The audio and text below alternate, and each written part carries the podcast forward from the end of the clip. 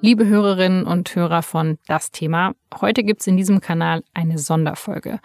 Und in der geht es um den Amoklauf in Erfurt. Als vor 20 Jahren ein ehemaliger Schüler am Gutenberg-Gymnasium 16 Menschen und dann sich selbst erschießt.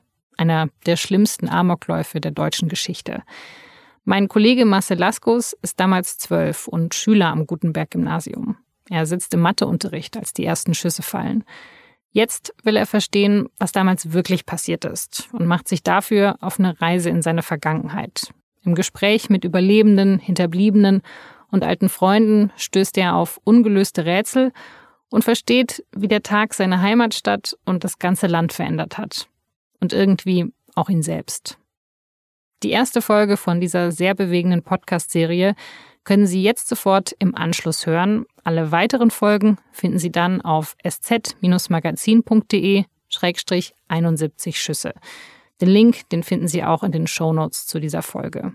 Für die weiteren Folgen brauchen Sie ein SZ Plus Abo, das Sie aber auch erst einmal testen können. Aber jetzt gibt es erstmal die erste Folge zu hören von 71 Schüsse.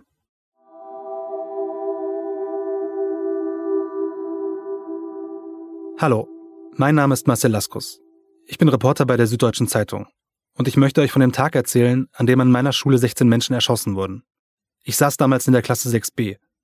Wir hatten gerade Mathe.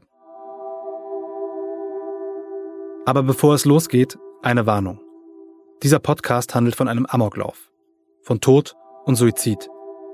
Wenn euch diese Themen besonders belasten, auf unserer Website haben wir Informationen zu Beratungsstellen gesammelt. Ich hatte damals ziemliches Glück. Also wenn man überhaupt von Glück reden kann, nachdem man das Pech hatte, in eines der schlimmsten Verbrechen der deutschen Nachkriegsgeschichte zu geraten. Den Schulamoklauf am Gutenberg-Gymnasium in Erfurt. Tod in der Schule. 19-jähriger Amokläufer erschießt im Erfurter Gutenberg-Gymnasium 14 Lehrer, zwei Schülerinnen und einen Polizisten. Kurz nach 11 Uhr heute Vormittag stürmt der Täter in das Gutenberg-Gymnasium, schießt wild um sich. Mehrere Lehrer und Lehrerinnen sind auf der Stelle tot. Also man kann im Moment davon ausgehen, dass es wirklich ein Racheakt ist, war. Dies ist ein so singuläres Ereignis, dass es alle Vorstellungskraft übersteigt. Und ähm, ich glaube, Sie, wie wir alle, brauchen Zeit, um das zu verarbeiten.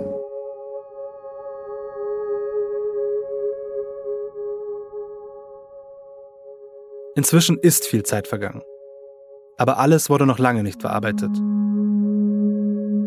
Auch ich wollte mich lange nicht damit beschäftigen, was damals passiert ist.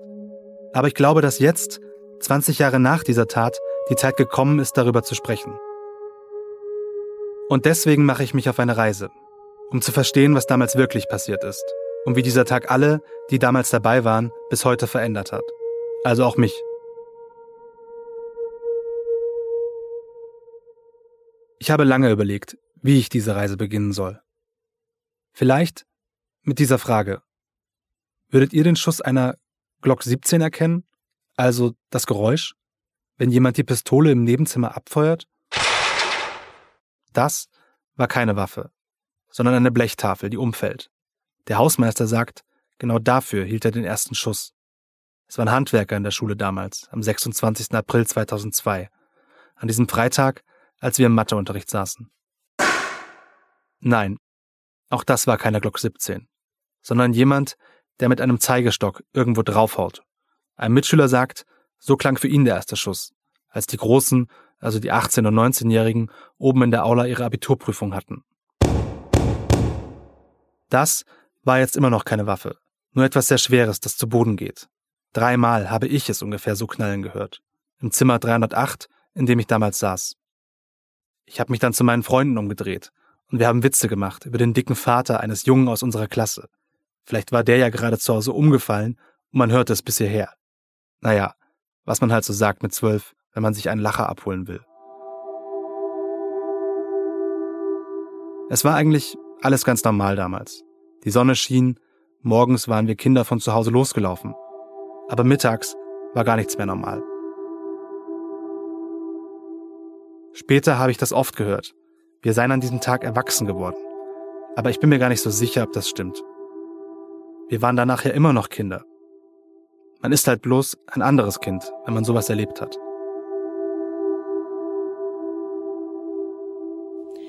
Meine Damen und Herren, guten Abend. Noch nie hat es eine solche Tat in Deutschland gegeben. Ein 19-Jähriger war am Vormittag in sein früheres Gymnasium gestürmt. Er erschoss 14 Angestellte der Schule, zwei Schülerinnen und einen Polizisten. Mindestens vier Menschen wurden verletzt. Über die Hintergründe gibt es noch keine gesicherten Erkenntnisse. Lotta war die erste von uns, die in Panik geriet. Aber damals habe ich das gar nicht bemerkt. Es war kurz vor elf. Lotta saß im Matheunterricht zwei Reihen vor mir. Die Tür ging auf und der Attentäter steckte seinen Kopf in unser Klassenzimmer. Er trug eine Sturmmaske. Dass sein Name Robert S. war, wurde erst Stunden später bekannt. Lotta schaute ihm in die Augen, nur ganz kurz. Dann zog er weiter. Lotta hat mir später erzählt, dass sie nicht verstand, warum wir anderen so ruhig blieben, warum wir nicht auch diese Angst spürten, ganz tief in uns. Aber nur sie hatte den Täter gesehen. Ihren 13. Geburtstag, ein Jahr danach, verbrachte Lotta in einer Psychiatrie. An die restlichen 68 Schüsse an diesem Tag kann ich mich nicht erinnern. Nur an diese drei. Und ich erinnere mich, wie meine Deutschlehrerin später direkt vor mir versucht hat, über den Zaun zu klettern. Einfach weg, runter vom Schulgelände. Im zweiten Anlauf hat sie es dann geschafft. Ich erinnere mich auch an den Fünftklässler, der so sehr geweint hat, wie ich nie jemanden hatte weinen sehen. Ich habe geahnt, dass hier etwas passiert war, für das es noch keine Worte gab.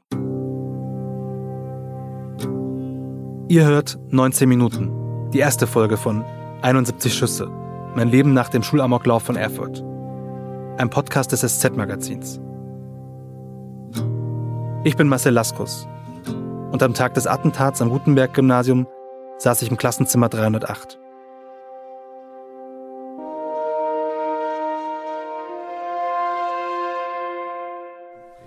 Absolute Sicherheit. Ja. Ist das, das ist die Glock 17, oder? Das ist die scharfe Glock 17. Die funktioniert bei Wärme, bei Kälte, bei Nässe. Und es gibt wenig Waffen, die das können. Und sie ist noch günstig. Der Mann, der da redet, heißt Stefan Bessmen. Er betreibt die Waffenstube Thalkirchen, einen Laden, in dem man Pistolen kaufen kann. In München, der Stadt, in der ich mittlerweile lebe. Und an diesem Samstagmorgen fährt er mit mir zu einem Schießstand und gibt mir erstmal eine Art Crashkurs in Waffenkunde. Auf dem Tisch liegt eine Glock 17, Standardpistole der deutschen Polizei, aber auch die Tatwaffe von Erfurt. Der Attentäter war Sportschütze und hatte die Pistole legal in einem Waffengeschäft gekauft.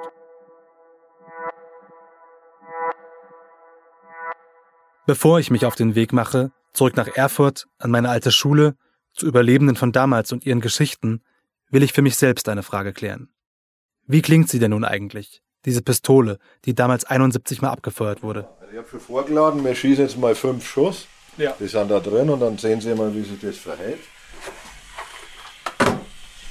Und muss man jetzt irgendwie Abstand halten oder so? Also wie nah Sie soll ich können, jetzt Sie können da bleiben, es ist bloß die Gefähr der Gefährdung, dass Sie die Hülse abbekommen. Ach ja. Also wäre es gut, wenn Sie sich alle neben Herrn Meinhardt stellen. Ah ja. Was ich sagen muss, die, die Hülse, da passiert nicht, die wird jetzt nicht in einem Ex-Tempo rausgeschleudert, die fliegt halt so verhalten raus, die wird Ja. Sie nicht verletzen. Ich hatte die Glock 17 auch kurz in der Hand. Sie hat sich irgendwie leicht und fast spielzeughaft angefühlt. Ich hatte vorher noch nie mit einer echten Waffe zu tun. Nach dem Abitur wollte ich nicht zur Bundeswehr. Und das habe ich damals in meinem Brief mit dem Amoklauf begründet, dass ich deswegen nicht in der Lage wäre, zu schießen. Und das Irre ist, mein Antrag wurde abgelehnt. Also habe ich noch einen Wischiwaschi-Brief geschrieben. Irgendwas über Krieg und Frieden. Die Vorlage hatte ich gegoogelt. Das reichte dann plötzlich, um als Kriegsdienstverweigerer anerkannt zu werden. Ich finde das krass, dass jemand, der einen Amoklauf erlebt hat, gar nicht so richtig ernst genommen wird. Wobei, ehrlich gesagt, damals, als ich den Brief geschrieben habe, war der Amoklauf auch wirklich nur die einfachste Ausrede, die mir eingefallen ist. In Wahrheit hatte ich nie das Gefühl, ein besonderes Problem mit Waffen zu haben. Ich habe sogar in den Jahren danach gern Ego-Shooter gespielt, obwohl das auch der Attentäter gemacht hatte. Aber diese echte Glock 17 hier am Schießstand, die macht mich irgendwie nervös. Bessman hält sie ganz routiniert vor sich. Die Anlage ist freigegeben.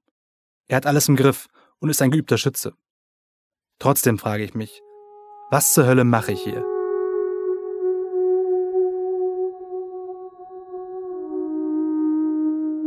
Mein Banknachbar in der sechsten Klasse hieß Patrick. Sein Platz war frei geblieben am Tag des Amoklaufs. Er war erkältet und lag im Bett, bis sein Vater ihn irgendwann weckte. Was mit seinen Mitschülern los ist, hat der Vater gefragt. Einige hat er gerade auf der Straße gesehen. So früh. Patrick hat den Fernseher eingeschaltet. Bei RTL war unser Schulgebäude zu sehen.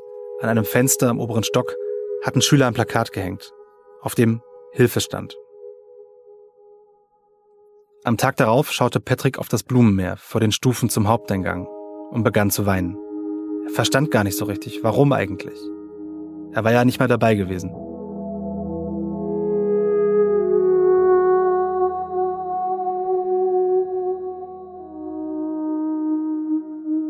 Ich war dabei, aber so richtig schlimm geweint habe ich nie. Warum eigentlich nicht? Solche Fragen sind lauter geworden in meinem Kopf. Lauter als die drei Schüsse, an die ich mich erinnere. Je länger der Amoklauf am Gutenberg-Gymnasium her ist, desto häufiger beschäftige ich mich damit. Das liegt vielleicht auch daran, dass ich Journalist geworden bin. Ich bin weg aus Erfurt und irgendwann in München gelandet. In den vergangenen Jahren habe ich dann zwei Artikel über das schreckliche Ereignis aus meiner Kindheit geschrieben.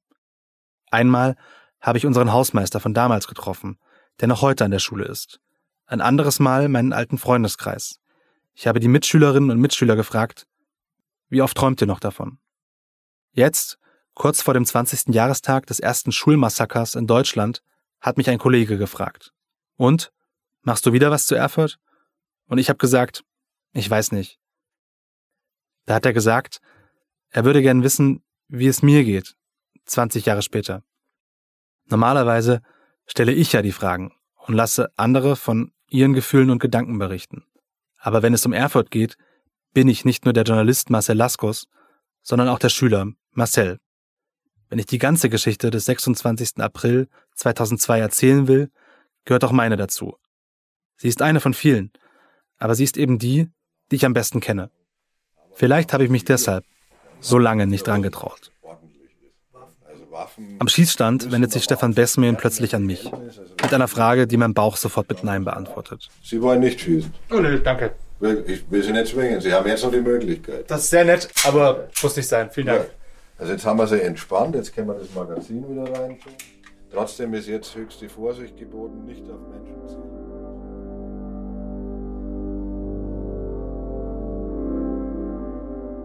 Vielleicht hatte meine Freundin ja recht. Sie hatte mich gewarnt. Sie konnte nicht verstehen, warum ich mir an einem Schießstand die Waffe erklären lassen will, mit der das ganze Unheil seinen Lauf genommen hatte. Das könnte unangemessen gegenüber den Opfern sein. Und das könnte die Sportschützen pauschal als potenzielle Mörder abstempeln.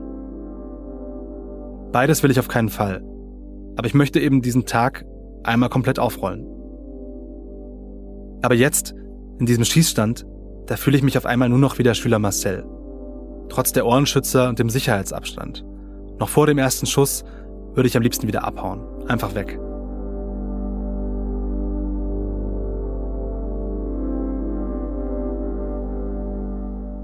Für diesen Podcast habe ich mich wochenlang auf eine Reise in meine Vergangenheit gemacht. Dafür habe ich natürlich nicht nur Waffenhändler getroffen. Ich bin vor allem zurückgekehrt, nach Erfurt und ans Gutenberg-Gymnasium. Ich wollte wissen, was ist geblieben von diesem Ereignis, das man eigentlich nicht vergessen kann. Wie hat dieser Tag die Menschen geprägt? Und wie kann man so eine Tragödie überwinden? Ich habe für diesen Podcast mit echt vielen Menschen gesprochen. Eine davon ist meine ehemalige Schulleiterin, Frau Alt. Die ist bis heute an der Schule. Da gibt es dieses Sprichwort, die Zeit heilt alle Wunden, das tut sie nicht. Äh, sie arbeitet daran, dass da Narben drüber entstehen und dass man lernt, mit diesen tiefen Einschnitten auch sein Leben fortzusetzen. Von Frieden machen kann an der Stelle keine Rede sein. Ich habe auch mit ehemaligen Mitschülerinnen und Mitschülern gesprochen. Eine davon heißt Marie und war damals mit mir in der Klasse. Ich weiß, wer die Tür aufgemacht hat, wie die äh, Fünftklässler ihn angeguckt haben, überrascht, weil er kam denen quasi im Rücken und muss in dem Moment quasi die Referendarin dort erschossen haben. Ich habe nicht hingeguckt. Ich habe mit einem bekannten Fernsehmoderator gesprochen, der sich ein bisschen schämt für sein Verhalten von damals. Und mit Campino, dem Sänger der Toten Hosen denn seine Band verbindet eine ganz besondere Geschichte mit diesem Amoklauf. Ich habe auch mit einer Autorin geredet, die ein Buch über den Amoklauf geschrieben hat und dafür fast aus der Stadt gejagt wurde. Und natürlich auch mit Menschen, die an diesem Tag jemanden verloren haben. Die Wut kommt eigentlich äh, immer wieder hoch. Und es ist einfach so, dass, also ich verstehe das bis heute nicht, dass die, dass man das nicht fertig gebracht hat, zu sagen, ähm, wir haben da einen Fehler gemacht. Ich weiß ja eigentlich so, ähm, dass das ja alles ganz schnell gelaufen ist und dass Carla auch ganz schnell tot war. Ähm, aber so irgendwie, die dabei waren, die Schüler, das würde mich schon interessieren. Ich bin Menschen begegnet, die damals versucht haben, das Schlimmste zu verhindern und sich trotzdem bis heute Vorwürfe machen. Aber natürlich hinterfrage ich mich äh, immer wieder, was hätte ich äh, tun können, dass Andreas Gorski noch am Leben wäre. Und ich komme auf keine Antwort, ich äh, weiß es nicht. Da kann ich den äh, immer wieder wie ein Schachbrett das äh, durchspielen und es ähm, kommt zu keinem Ergebnis. Und ich habe Menschen getroffen, die bis heute glauben, dass die Wahrheit noch gar nicht ans Licht gekommen ist. Ich habe nach wie vor Zweifel an der äh, Darstellung, dass es eine Person alleine war das halt immer wieder erzählt. So für mich war das irgendwie so das Gefühl, dass das mehrere waren, die das gemacht haben, diesen Amoklauf. Ja, und dann stehe ich vor der Frage, wie ich mit dem 17. Mensch umgehe, der an diesem 26. April 2002 gestorben ist. Mit dem Attentäter, mit Robert S. Ein alter Freund von ihm hat mir ganz neue Details aus seinen letzten Tagen erzählt und davon, welche Vorwürfe er sich bis heute macht.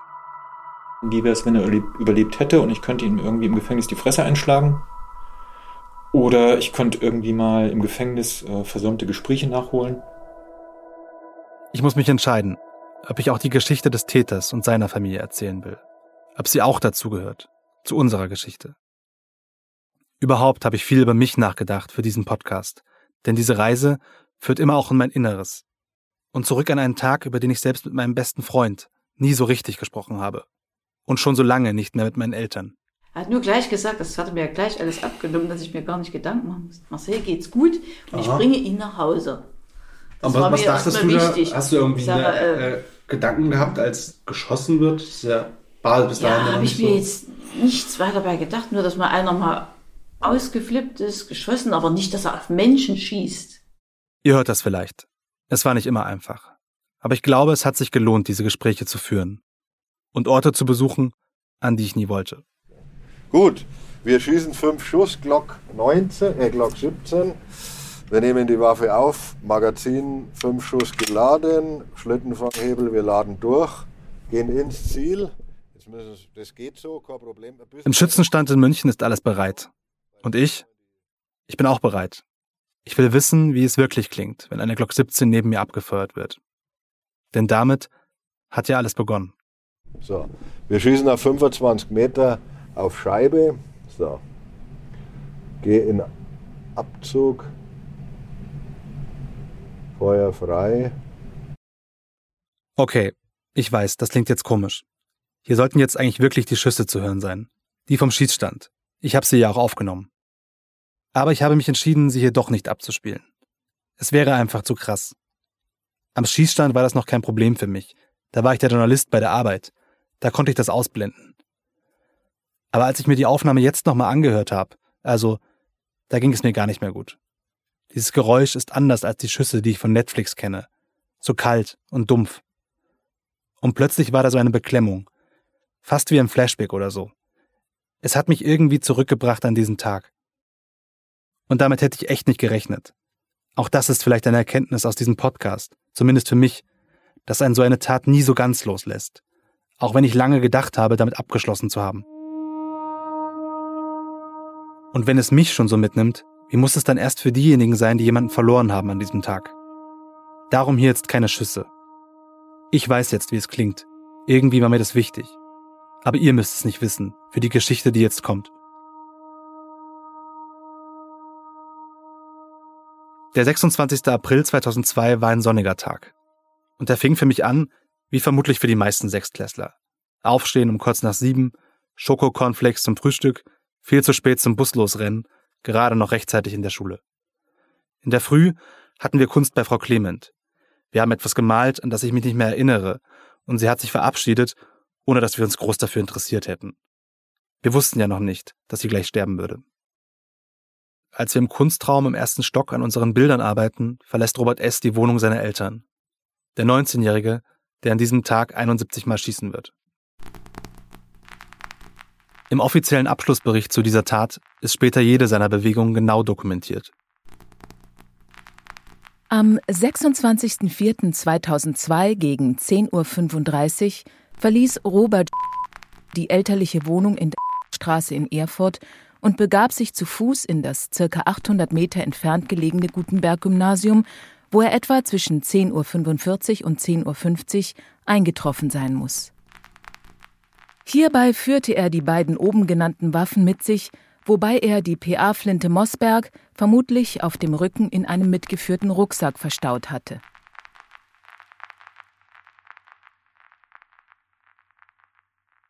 Diese Folge heißt ja 19 Minuten, weil der Amoklauf, um den es dir geht, genau so lange gedauert hat. 19 Minuten. Und 19 Minuten dauert genau jetzt bisher auch dieser Podcast. So lang wie die Tat, die zu meinem Leben gehört und die ich nun endlich begreifen will. Niemand sieht, wie der Attentäter Robert S. die Schule betritt. Es ist der Tag der Abiturprüfung. Alle sollen leise sein. Sogar der Schulgong ist an diesem Tag ausgeschaltet. Hausmeister Uwe Fotenhauer war am Schulhaus dafür zuständig, dass es möglichst ruhig zugeht. Naja, soweit das eben geht in einem Schulhaus. Er kann sich noch gut daran erinnern, dass ihm im Erdgeschoss, ganz in der Nähe der Herrentoilette, ein junger Mann entgegenkommt. Fotenhauer erkennt ihn. Für mich war es ein Schüler dieser Schule. Kannte ich vom Gesicht her. Also hat er auch hierher gehört und gab es für mich überhaupt keinen kein Anlass daran zu zweifeln, dass da irgendwas anderes ist. Mhm. Aber ganz normal schwarz gekleidet. Das war, wenn ich mich so recht erinnere, so seine Standardkleidung. Ja, also war nie irgendwie bunt gekleidet, war immer einfarbig, schwarz-grau oder so gekleidet.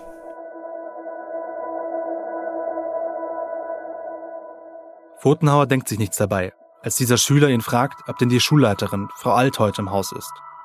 Er kennt diesen jungen Mann, auch wenn er seinen Namen damals nicht mehr weiß. Robert betritt nach der Begegnung mit dem Hausmeister die Herrentoilette im Erdgeschoss.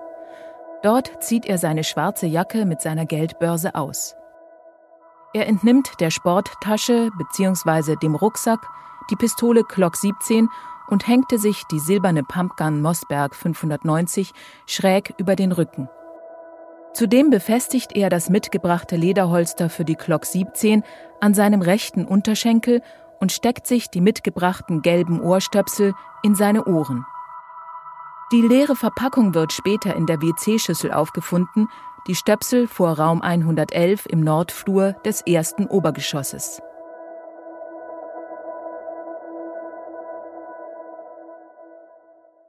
Als Robert S. derart schwer bewaffnet aus der Toilette kommt, sitze ich im dritten Stock im Matheunterricht.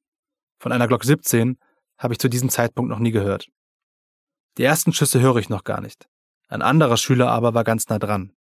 Der Junge beschreibt später in einem Interview mit der Tagesschau, was er erlebt hat.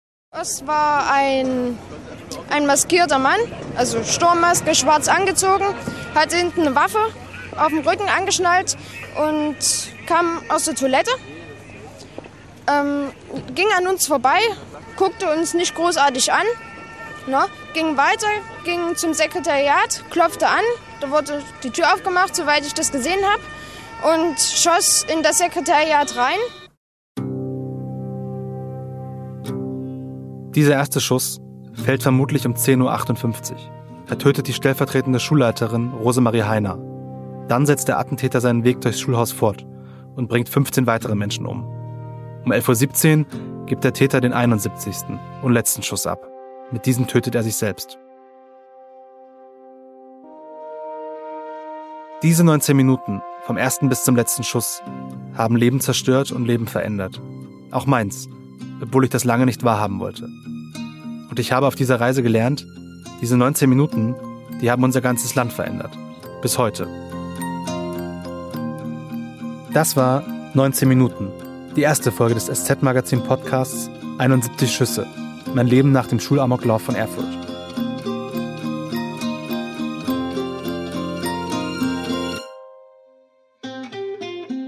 In der nächsten Folge werde ich diesen Tag genau rekonstruieren. Werde mit Menschen sprechen, die damals dem Tod nur knapp entkommen sind, und mit Menschen, die helfen wollten, aber hilflos zusehen mussten, wie eines der schlimmsten Verbrechen der Nachkriegsgeschichte seinen Lauf nimmt wie der Polizist Andreas Dupporn. So, hier haben wir schon gemerkt, hier stimmt was nicht. Hier ist irgendeine große Panik und ausgelöst durch immer noch nicht bekannt. Und das hatte mich auch damals schon veranlasst, ich glaube auch so ein Bauchgefühl, instinktiv einfach zu sagen, ich brauche hier Notärzte etc. und das SEK. Also unser Spezialeinsatzkommando, weil im Hinterkopf Geschichte Schusswaffe und jetzt diese Unmengen an flüchtenden Schülern. Und da sagt, hier ist irgendwas, hier stimmt was nicht. Und das ist vielleicht auch ähm, was Großes.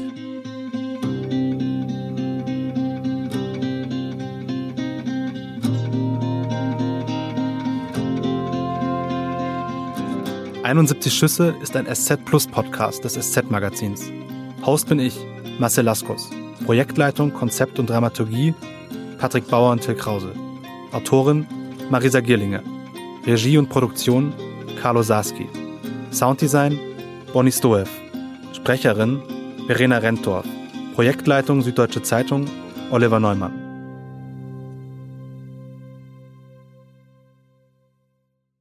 Das war die erste Folge von 71 Schüsse, ein SZ Plus Podcast von meinem Kollegen Marcel Laskus. Alle weiteren Folgen können Sie mit einem SZ Plus Abo auf sz-magazin.de 71 Schüsse hören.